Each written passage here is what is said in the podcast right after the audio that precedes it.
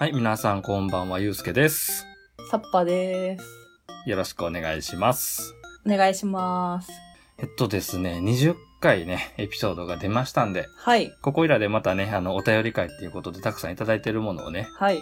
ご紹介していこうかなっていうふうに思っております。皆さんありがとうございます。送っていただきまして。ありがとうございます。で、あのーはい前のお便り会で、久しぶりにちょっと、うん今回ね、やるにあたって、もう聞いてみたんですよ。どんな感じの喋り方してたっけなと思ったら、あ、ほほほほ、はい。あの時も10回ちょうど出した後にお便り会やったんですよ。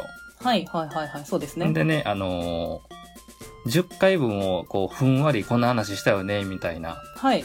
振り返り方をね、してたのを思い出してう、ん。うん、自分で今ちょっとあの、このアップルのポッドキャストのうんず。らっとエピソードが何のとこ見てるんですけども、はい。懐かしいね、これあの、8月の28日が11回目のあ、配信やったんですよね。結そんなに構前かと。経ちましたね。うーん。この11回目から20回目って、うん。こう、いろんな話を、まあ、してたはしてたけど、結構うんメインはエスパーマミーの話をしたなっていう印象が多いですよね。そうですね。だからまあ、本格的に、この番組的にも、はい。まあ、ずっとドラえもんのね、話をしてきて、うん。まあ、もう一個新しいというか、別の作品をしっかりまあ紹介できた10週間だったんじゃないかなっていう感じはしますと。はい。どうしようかね。ここから先、いろんな作品があるんですけどね。なんかこう、紹介したいものももちろんあるし、うん。ややちょっとマニアックでこんな話もちょっと聞いてほしいんだよみたいな僕のね、 あー、はい、はい、はい、はい。まあ好きだからこんな話を聞いてくれみたいなのもあったりしますから、うんうん。うんうんまあこっから先、もちろんね、この後も配信続けていはいく。ので、どんな話をまあしていけるかなっていうのが僕自身の楽しみでもあるし、はい。そういうのを皆さんにもちょっとこう楽しみにね、待っといていただけたらっていうふうに思います。はい。そんなわけで喋ってますけども、はい。なんか最近ありました F っぽいこと。 F っぽいこと F っぽいこと。今まで私はドラえもんのグッズとか買ったことなかったんですけあーど、はいはいはいめっちゃ今手元にちょこちょこ来 てます。来てます。いいね。はい。いやなんかあのほら、ぬいぐるみを取ったとかって言ってね、ツイッターに上げてたりしたじゃないですか。そうなんですよ。手に収まるぐらいのぬいぐるみをうん UFO キャッチャーで撮ったんですけど、それがドラえもんのその映画のシリーズのやつなんですけど、うんうんうん。あの、わからないわけですよ。どの映画か、私は。そうだよね。そう、だから、ツイッターにその画像とともに、これは何だろうってあげると、あの、ゆうすけさんから回答が来るっていう。だいたい即レスしてるからね、それ見て。はい。まあ、今回も来るだろうと思ってあげてますからね、 私も画像を。うはん。え、前見たのが、い。えっと、のび太のスペースヒーローズはい。が1個と、あとなんだっけ、不思議家鉄会と、うん。で、今日ね、今日まさに、あの、はい最新のね、また撮ってきましたって言って、まあ見せてくれたのが、いあれがブリキのラビリンスやったかな、はい。私が、あの、宇宙開拓士と間違えたそうそうそうそうそう。やつですね。あの、うさぎっぽいのが頭に乗ってるからって、そのヒントでね、はい。宇宙開拓士かなって思ったけうど、ん、見たら違、ったっていう。ブリキでしたっていう。はい。いやー、懐かしい。ブリキのラビリンスはね、僕が小学生の時に見てた映画なんで、うんめちゃくちゃ懐かしいですね。だいぶ前のってことですよね。そうね。う。そう。そうね。うん、だいぶ前ね。はい。うんういん。や、は怖かったんだよ、ブリキのラビリンスは。不気味な映画やったから。い。まあ、あの、また機会があったら見てみてくださいよ。はいは本いは当にい。んそうです。ね。そうなんですよね。宇宙、じゃないや、スペースヒーローズは見たんですよね。それを撮ったので。そうそう、なんだろう、これって言ってね。うん。なので、他の2つも、あの、ご縁があったということで、見ようかなとは思ってますね。まあ、いいじゃないですか。ちょうどね、40周年って言って、いろんな歴代の、何グはいッズじゃないけどもね、映画、うんコスチューム、ドラのグッズとかが出てるから、うんうんうん自分のね、触れたことないところ、もうちょっと、はい。いいきっかけになってね、見てみようかなっていうふうに、見る人が。が増えたら、まあ、嬉しいですね。そうですよね。ううんんうん。僕の方はですね、あの、先週はいも喋ったと思うんですけど、大全集をついに買ったんですよ。はいはいはいはい。そう。だから、ういん。や、ちょっとね、本棚買わないといけないなって言ってて、うん。うちなくてね、本棚が。はい。あんまりまあ広い家でもないので、広いっていうか一人暮らししてるからね、広い部屋でもないから、置くスペースがなくてね、本棚を買うためにはちょっとベッドは嫌わないといけないっていう、 あ、そんなにですか大変だな。もうベッドどかして、寝るところをちょっと 譲らないといけない、F 様に。まあまあ、でもね、それくらいの気持ちでやっていくっていうことで。そうです。 まあまたね、そのあたりの面白いことが起こったらここでも話せたんだと思ってますけども、い、はい。やもう欲しくなるんだよね、いろいろ。ねこんなにいろいろ買い込むことになるとは思わなかったわ。さすが。そうあ、そうそう、そして、ついにですよ、ついに。はい。あの、もう少し先になるんですけどもね、はい。藤子 F 不二雄ミュージアム、行くことになりました。おー、イエイエーーイイ。いいですね。ねいやようやくですね。はい。うんまあ、気軽に行ける距離ではないので、やっぱりね、うよし行くぞっていう時じゃないといけなかったんですけどもね。うんうんうん。うん、いやもういやついに、ついに行ってきます。はいも。う今からもうワクワクして仕方ないんですけども、うん。まあその時のね、様子ももう多分熱量たっぷりできっと話すことがあると思うのでね、はい。あのもうだいぶうざい感じになるのが分かってるので、あの逃げるなら今です皆さん。はい。いやいや、そんなこと言って聞いてほしいんでしょ当たり前じゃん。はい。はいじゃあね、あのーいろいろね、温まってきたところで、皆様からいただいたお便りのね、方を紹介していこうかなと思いますんで、はい。じゃあよろしくお願いします。お願いします。じゃあお便り読んでいきます。はい。えっと、まず、椿ライドウさんからいただきました。はい。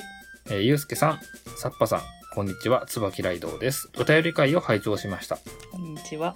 僕が好きなドラえもんの歌は、ドラえもんしりとり歌と、うん僕ドラえもんです。うん特に僕ドラえもんの歌詞をサッパさんに見てもらいたいですと。うん。うん。想像の斜め上を行く情報量の少ない歌詞がすごいです。ということ で、またメールします。それでは、といただきました。ありがとうございます。ね、見てくれはりましたこれ。僕ドラえもんの歌詞。見ま した。はい。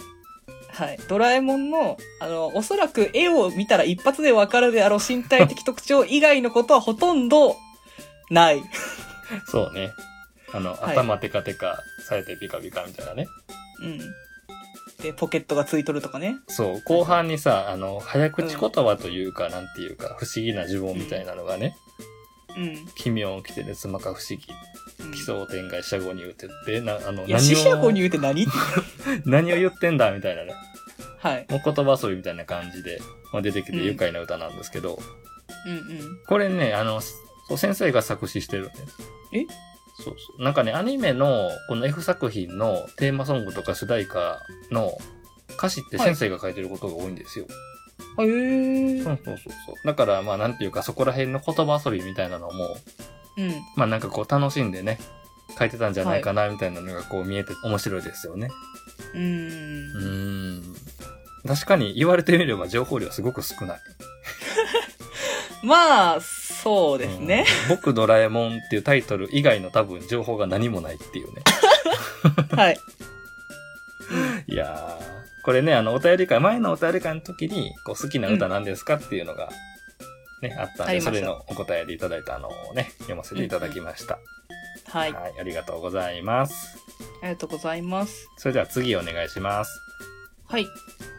えー、ケリーさんからいただきました。えーおはようございます。ケリーです。この番組を聞くようになった影響で、久しぶりに手塚治虫作品を本棚の奥から出してきて読んでおり、読み終えたので報告のメールをします。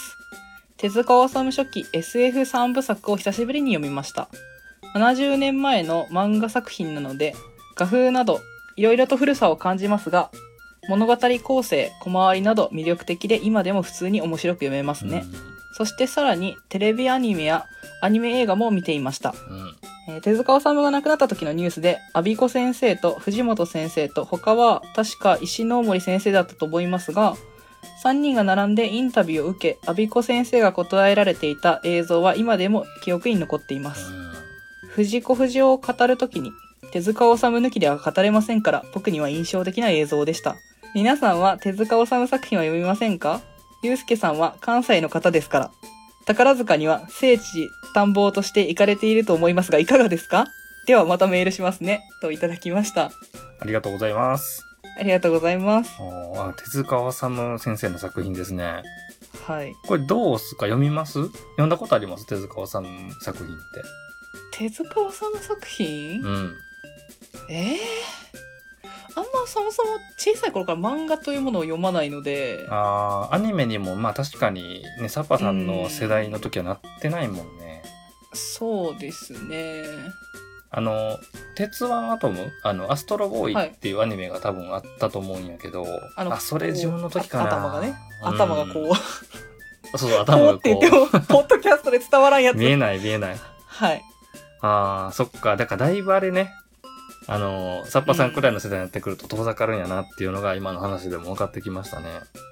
はいまあ、もちろんね名前は知ってますしすごい方だってことは分かってはいるんですけどもあんまり私自身は作品には触れていないうんうんうん。感じですかね。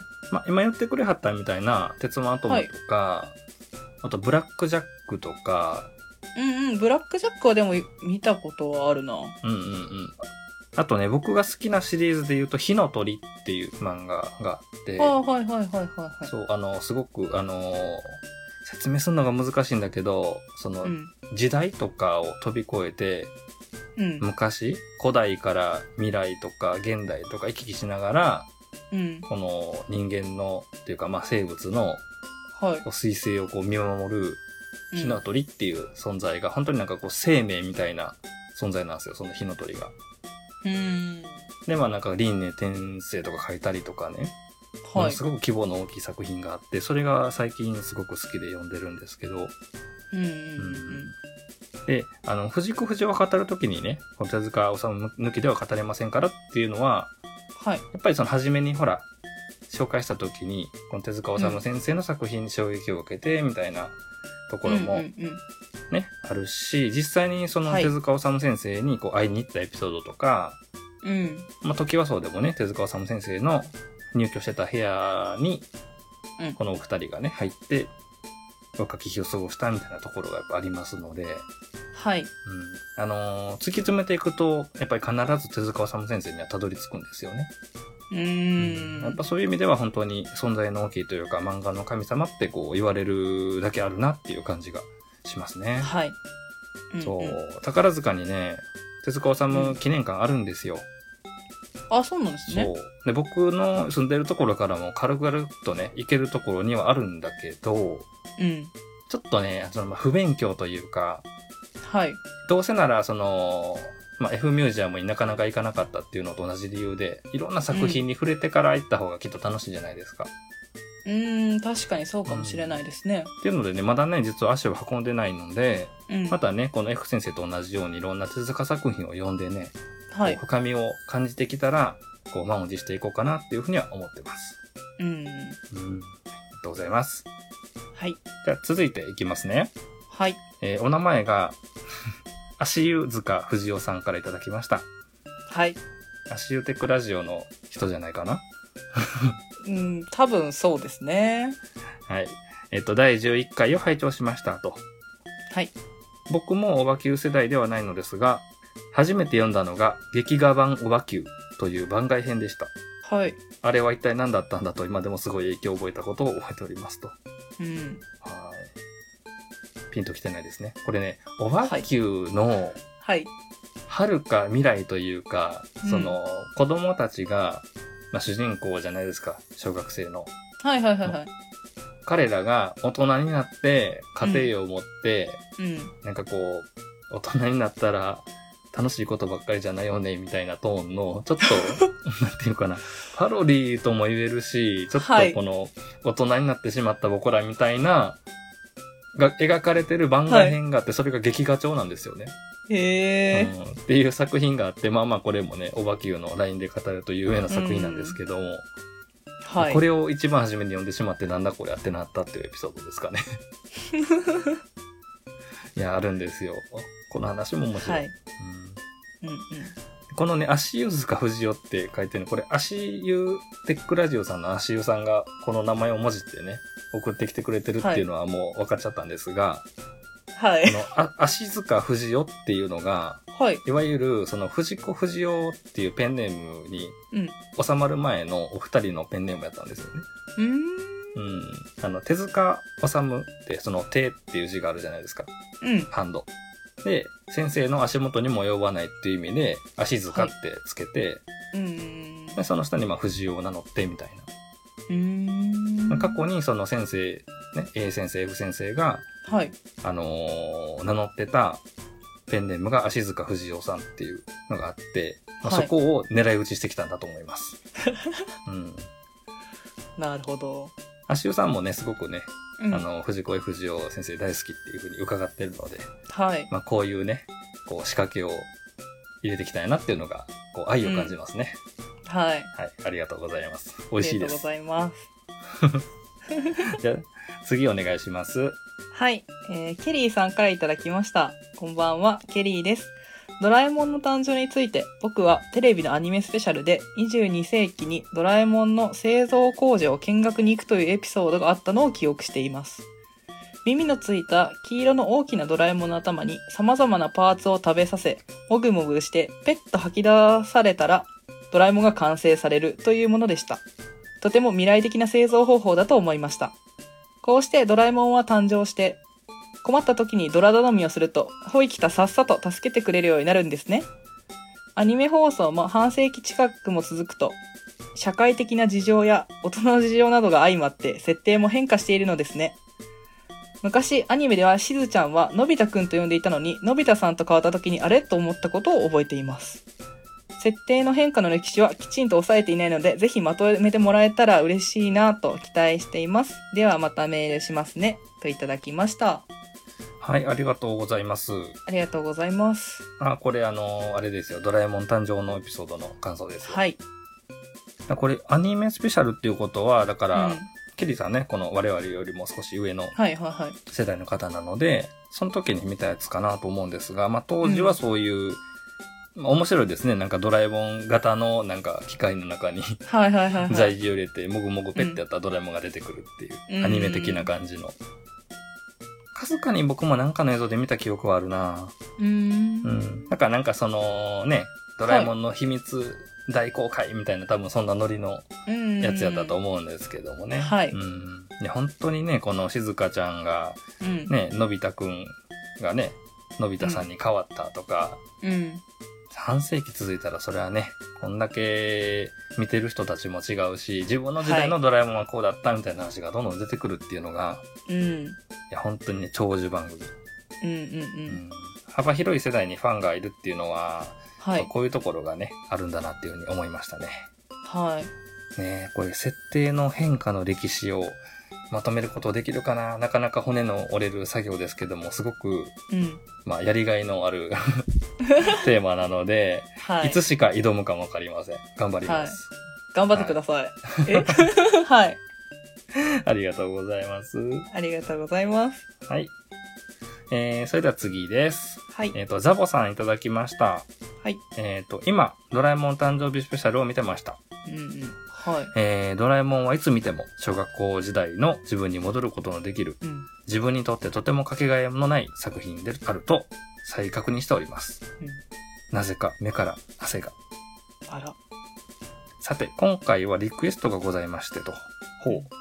えドラえもんの世界で最強の人類、ジャイアンのママについてぜひ語っていただきたく思います。なぜとぞご検討くださいましと。ありがとうございます。 なるほど。ジャイアンのママですね。ジャイアンのママか。強いなまあ、そうっすね。あの、母は強いっていうのはね、どの漫画にうもんまあ現れるけど、こんなにパワープレイでこはいはい。 う、ガキ大将を従わせるっていうのが、はい。ドラえもん世界でもだいぶキャラの立った人なので、あこれ面白いかもわかんないですね、ジャイアンのママについて。うん。あの、何を隠そう、やっぱりね、不思議な始まって初めの頃のエピソードで、はい。ダントツジャイアンのハッピーバースデーの回がはい。人気が高かったんですよ。うーん。なんで、もうジャイアン大好きな皆さんはきっとジャイアンのママも大好きだと思うので、ちょっとね、こう期待値がぐわっとのしかかってくる感じはありますけども、はい。ああ、ジャイアンのママか。ちょっと面白そう。これもやってみましょう。はい,、はい。ありがとうございます。ありがとうございます。はい。じゃあ、えっと、じゃあ次ですね。はサいパさんお願いします。はい、えーケリーさんからいただきました。こんばんは、ケリーです。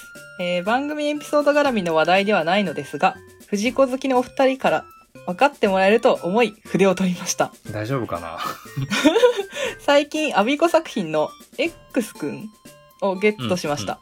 ご存知だと思いますが、この作品は昭和30年代の作 品で、普通の少年がマスクをかぶるとパワーアップして活躍する物語です。なので、ご存知だと思いますがっていうのが、ご存知じゃないんですけどね。あはい、続けましょうか。 はい。この作品が参考にされ、昭和40年代に藤本作品のパーマンが誕生し、アニメ化もされましたよね。そして、はいパーマンといえば、平成時代に、アビコ先生は自称パーマンあの、PAR ってはいあの、ゴルフのパーかパーはいはいはい。な。うん。PAR マンね。はい。として、えー漫画随筆を執筆されていました。パーマンは F 先生と A 先生の名コンビが見事なキャッチボールをして何十年も描かれ続けた友情ある作品ではないかと勝手に思い込んでうん一人で感動していました。君のクラスの一番後ろ、一番後ろにパピプペパピプペパピプペパーマンは居続けているってことですよね。以上が一人で考えて勝手に盛り上がっていたことです。お二人はどの作品がお好きですかといただきました。はい、ありがとうございます。ありがとうございます。いや、この X 君のことは、さすがにちょっと、すごく古いっていうのと、アビコ作品あまり僕ね、明るくないので、あうん。の、最近ちょっと調べてね、あ、こういうのがあるんですねっていうのは知ったんですけども、ういん。や、すごくなんか面白いというかう、ん。あのー、着眼のね、やっぱ仕方が、うん。ケリーさんだなと思うんですけども、はい。同じ作品をね、こう、やっぱりコンビって言って、うん。それぞれ相手のことを信頼してね、はい。あの、活躍されたお二人なので、うん。こういうパーマンっていうのを通じて、このキャッチボールみたいなんじゃないけどうん。うん。も、うん。そういうところから、ちょっと胸が熱くなるなっていうような話をいただきました。はい。ありがとうございます。あの、サッパさん頑張って読んでくれありましたけど、このはいパピプペ、あ、言えない。 パピプペパーマンとかは、はいまあね、あの、歌の歌詞でございます。はい。ありがとうございます。はい。じゃあ次ですね。はい。はい。続きまして、ケリーさんからいただきました。はいあ、あの、エピスパーマンメンのエピソードに入った頃かな。はい。はい。はい。はい。はい。えーこんばんは、ケリーです。エスパマミで好きなエピソードは、名画と鬼ババ、電話魔は誰をあげたいですと。うん。えーマミちゃんはいろんな人たちの縁を結び、良い方向につなぐ一般的な超能力とはまた違う。少し不思議なものを持っていると思いますとう。ん。先ほど挙げたこの2つのね、エピソードもそうだし、うん。まあ他にも人と人をつなげるエピソードがいくつもありますねと。うん。で、これ、あの、後に語ったんですけどね。はい。番組で。パパとママが交際することになったのも、まあ、マミちゃんのおかげですものね、と。うん。あの、空飛ぶボタンのエピソードですね。はい。うん。あと、嘘をかける嘘はパニックっていう話がね、あって、これちょっと僕も紹介してなかったんですけど、僕も好きなんですよ。ほうほうほうほう。えっとね、お化けの九太郎とか、ドラえもんのキャラとかが、はいこう、ちょっとちょい役でこう映り込んだりとか、うんこの群衆の中に、うん。この他の作品のキャラ混じってるやんけ、みたいな、うーん。そういうちょっとお話で、はい。はい。はい。はい。うん。で、あのーお便りに戻りますが、はいアニメ版でも、その、キャラと同じ声優さんが演じてくれてて、おお。そう、そのシーンを見るだけで楽しくなったりしましたとう。ん。うん。うん。で、僕も、まみちゃんや、あんこちゃんのように、ね、心の翼で時を飛んで自分だけの声を見つけられるようになりたいです。ああ、未だに未確認はい。と。 ではまたメールしますねと。もうこれはね、言うまでもなく、あの、主題歌のフレーズでございますはあはあはあなるほど。なるほど。ね、さすがケリーさんもこの段階からあんこちゃんの話を仕込んでくると はいうところもすごいなと思うんですい。が。はい。今だから私もわかりますけどね。そうだね。はい。これ9月12日にいただいてるメールです かその当時はちょっとまだ。そうですね。はい。ありがとうございますね。こうね、人と人をつなぐっていうね、はい。こう知らない間に人助けしてるみたいな話もありましたし、うんうんうん。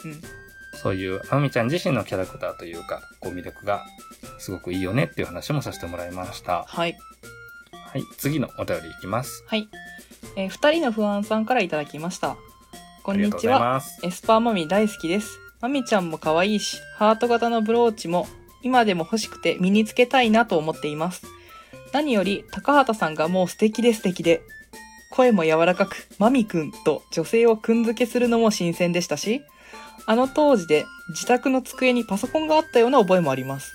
少し小太りでたまにお風呂に入っているシーンもあって、エスパーマミにおける出来すぎくんのクレバーと静香ちゃんのセクシーポジションで毎回アニメを楽しく見ておりました。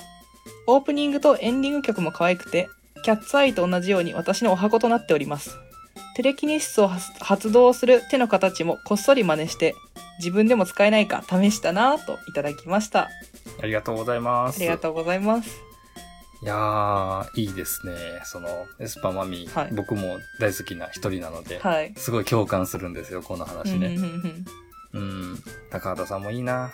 うんちょっとね、その、ちらっとまみちゃんだけじゃなくて、高畑さんにもはいセクシーなシーンあるよ、みたいな話も、はまあ出てきたし、い。はい。うん。あの、この感じ、良くないですかそのテレキネシスを発動する時の手の形をちょっと真似して、ここうれ、ね。同じポーズしたりとかね、うんなんかこう好きになったりとか夢中になった漫画とか、うんまあ、ヒロインとかの、まあ、なりきりじゃないけど、はいはいはいはい。やってみたりとかっていうのがすごいあの可愛いエピソードを送っていただいて、うん。あのこの二人のファンさんがはい。エスパーマミをねすごい好きやっていうのをねうん。こう前からちょっと実は知ってたので、はいはいはいはい。まあ、こういう風にあのー嬉しい反応をいただけたっていうのはあのー話してよかったなっていう感じがすごいします、うん。うん、これからもよろしくお願いしますありがとうございますありがとうございます。はい。じゃあ次行きます。はい。えーケリーさんからいただきました。はいえーこんにちは、ケリーです。えー番組を聞いて久しぶりにエスパーマミを読みましたう。ん。エスパーマミは、えー最終回が2話あります。サマードッグとパパの絵最高です。うん。エスパーマミが連載された雑誌っていうのが2種類あってうん、で、サマードッグっていうエピソードが最終話になりましたと。うん。で、約1年後に別の雑誌で再び連載が始まって、うん。こちらでパパの絵最高っていう話が最終話になって、うんこれがまあ本当に最終話っていう形にもなりましたと。はい。エスパーマミは各エピソードのうちがシリアスな内容の作品がいくつもあって、うんまあ、サマードッグっていう作品もその一つですよねと。うんちょっと大人向けの藤本作品に初めて触れる作品だったように思います。といただきました。はい。あの、サマードッグ。これ僕知ってる実はエピソードだったんですけど、はい。あの、単行本に収録されてる加減で、うん。あの、途中に出てくるんですよ。うんうんうんだから、あの、このメールをいただくまで、このサマードックっていうこのうん。エピソードが、一回最終話として書かれたっていう事情は知らなかったですね。うん。うん。うん。で、僕、その後ろに書いてるパパの絵最高っていうね、はい作品、これが、まあ、多くの人にとって、うんエスパーマミの最終回だっていうふうに、多分認識してると思うんですけども、うんうんまあ、こういう雑誌の事情とかね、あの、雑誌が不定期連載になったりとかあったんですよ。はいはいはい。初め。めは定期連載やったけど、うん。そのあたりのね、事情で、後から単行本に収まっちゃうと、そのあたりの流れって分からなくなっちゃうので、うん。このあたりのね、あの、情報をいただけたっていうのはすごく嬉しいです。はい。こっちがシリアスな内容の作品がいくつもあると、うんこの間のリアリズム殺人事件の話もあるし、うん。まあちょっとね、その大人向けにうん。年齢層が上げてあるっていう話は繰り返してますけども、はい。大人向けの話として読んでなくて、普通に言った少年少女が読むような世代なんですよ。エスパーマミって。はいそこにこういうガツンとした話が来るっていうのは、うん。まあ、ケリーさんも書いてくださったように、多分衝撃を受けるきっかけに多分なると思うんですよね。ん F 作品ってこんなんもあんねやっていう。うん。そういった意味でね、このサマードックっていうお話も一つね、おすすめになりますので、はい。どうぞ気になった方はちょっとね、調べてみてください。はい。はい。いつもあの、まだまだ実はケリーさん来るんですけども、ありがとうございます。ありがとうございます。次のメール行きましょう。はい。えー、黒原はるくさんからいただきました。ありがとうございます。どうも。小学校低学年の時からドラえもん型目覚まし時計に毎朝毎朝おはようございます。僕ドラえもんですと起こされた結果、高学年になった頃にはうるせえな、お前がドラえもんなのは全国民が知ってるんだよと半切れしながら起きていた黒原春久です。サッパ様、ゆうすけ大先生、初メールですがよろしくお願いいたします。僕はサッカーが好きでサッカー情報をよく見ているのですが、今年は世界最高峰のスペインリーグに日本人選手が4人も所属するというサッカーファンにはたまらない夢のような事態になっております。そして一部のサッカークラブではシーズン前に新加入の選手がチームメイトの前で歌を歌うという洗礼があり、最近はその映像がインスタと SNS に上げられていたりします。そこで、ビジャレアルというチームに新加入した久保選手、そしてエイバルというチームに新加入した武藤選手が歌った曲が、ドラえもんのオープニングの曲でした。かっこ日本語で歌っていましたと。えーそれを聞いたチームメイトが大喜びで盛り上がっているのを見て、ドラえもんってすげえなぁと改めて感じました。そこで気になったのが、各国でのドラえもんや藤子作品の人気です。何かご存知でしたら教えていただけたら嬉しいです。もし話すことがなければ好きな色を教えてください。よろしくお願いします。といただきました。僕は青が好きか な。いや、違うでし ょこっちじゃないでしょありがとうございました。はい。あの、黒原はるくさんね、はいあの、ビッグバットボスポッドキャスト番組、すごい大人気のね、番組をされてる方ですけども、面白い番組ですね。そう、いや、すごいこの何あの、喋ってる、はいね、様子とかも、まあ、お聞きするんですけど、配信で。うん。このメールのね、文面がまたテンションが高いと。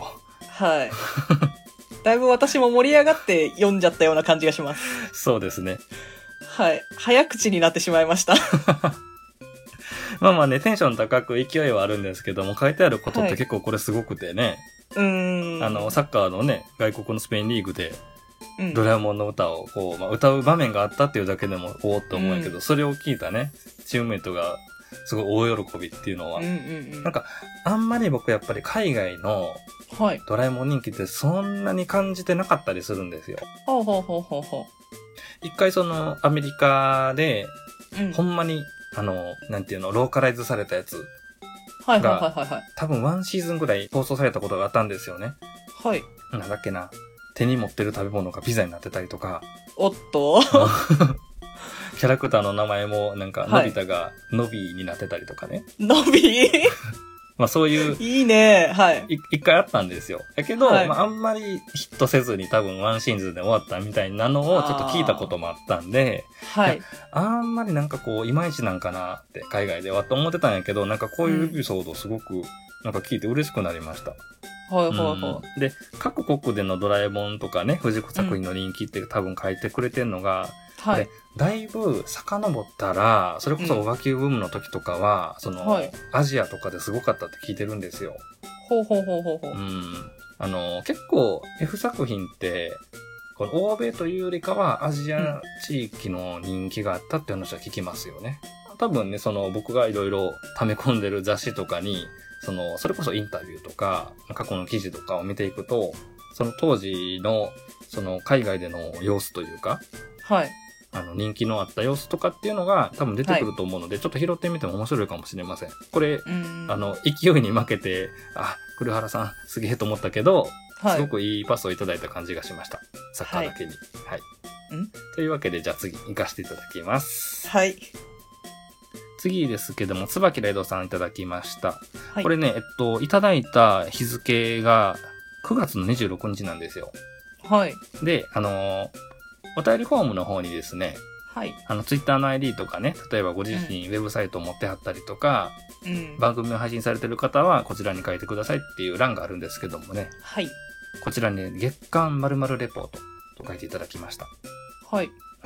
あの、椿ライドさんは、あの、冬のライオンと、それから落語のお話をされてるね、お後がよろしいようでっていう、ポッはいド。キャストを2つされてたんですけども、うん。まあ、この度ね、あの、新しくもう一つ始められたっていうことで、はい。あの、ミカラジオのミカさんっていうね、女性のはい。配信者さんの方と一緒に、うそのん。月間〇〇レポートっていうのを始められまして、これ〇レポって略すんですけど、この〇レポではお二人がまだ見たことのないものとか体験したことのないものをうん。話すというかね、うん。体験してきて。だかはらいちょっと他のね、紹介系の配信とは特色の違ったものがね、聞けるかなっていうところで、まだ始まったばかりで、これからがね、まあ楽しみというふうに思います。うんで、えっと、お便りの方に戻りますけども、ちょっと読ませていただきます。はい。ゆうすけさん、さっぱさん、こんにちは。つばきらいどうです。はい。エスパーマミシリーズ、楽しく拝聴しています。うんマミのおてんば、おっちょこちょい、ズボラな面についてですが、うん。ドラえもん誕生のきっかけとなる起き上がりこぼしは娘さんのだったなぁと思い当たりまして、はい。ドラえもん連載開始当時に赤ん坊だった女の子が、うんエスパーマミの連載時に何歳かと考えてまあ検索してみると、うん。すでに多くのファンが同じことを考えてたようで、えーマミちゃんのモデルがね、長女のまさみさんという説は昔から強かったようですね、と。うん。えー僕が読んだ記事では、3人の娘全員がモデルとありましたが、がマミを描く以前の F 氏の漫画に出てくる女性は、割と記号的で、うん。まあ、比較的おしとやか、うん。で比較的優等生に書かれてて、例外的なパーコ。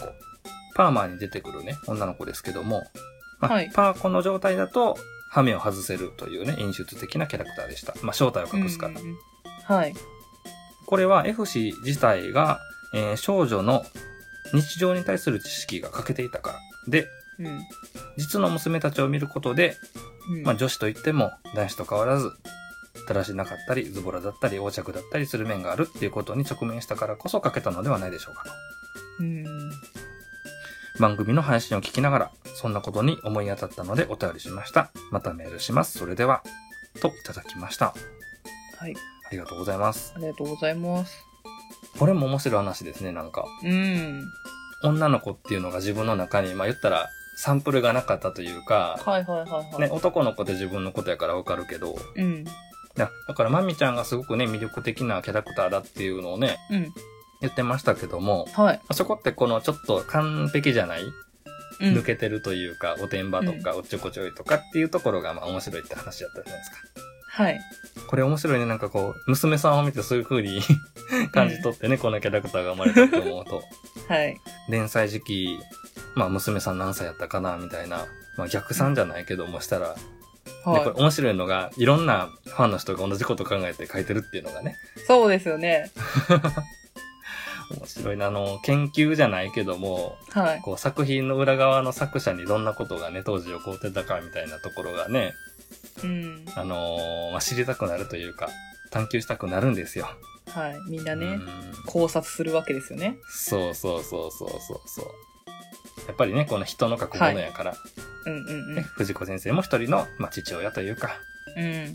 人の親だったんだなっていうのが、これの話を、あのー、聞いてからね、エスパーマンミを読むと、ちょっとまた一つほっこりするなっていうところがまあありますね。うんうんうん。ありがとうございます。ありがとうございます。はい。 あ、これ、来ましたね。次ちょっとお願いしていいですか、サッパさん。はい。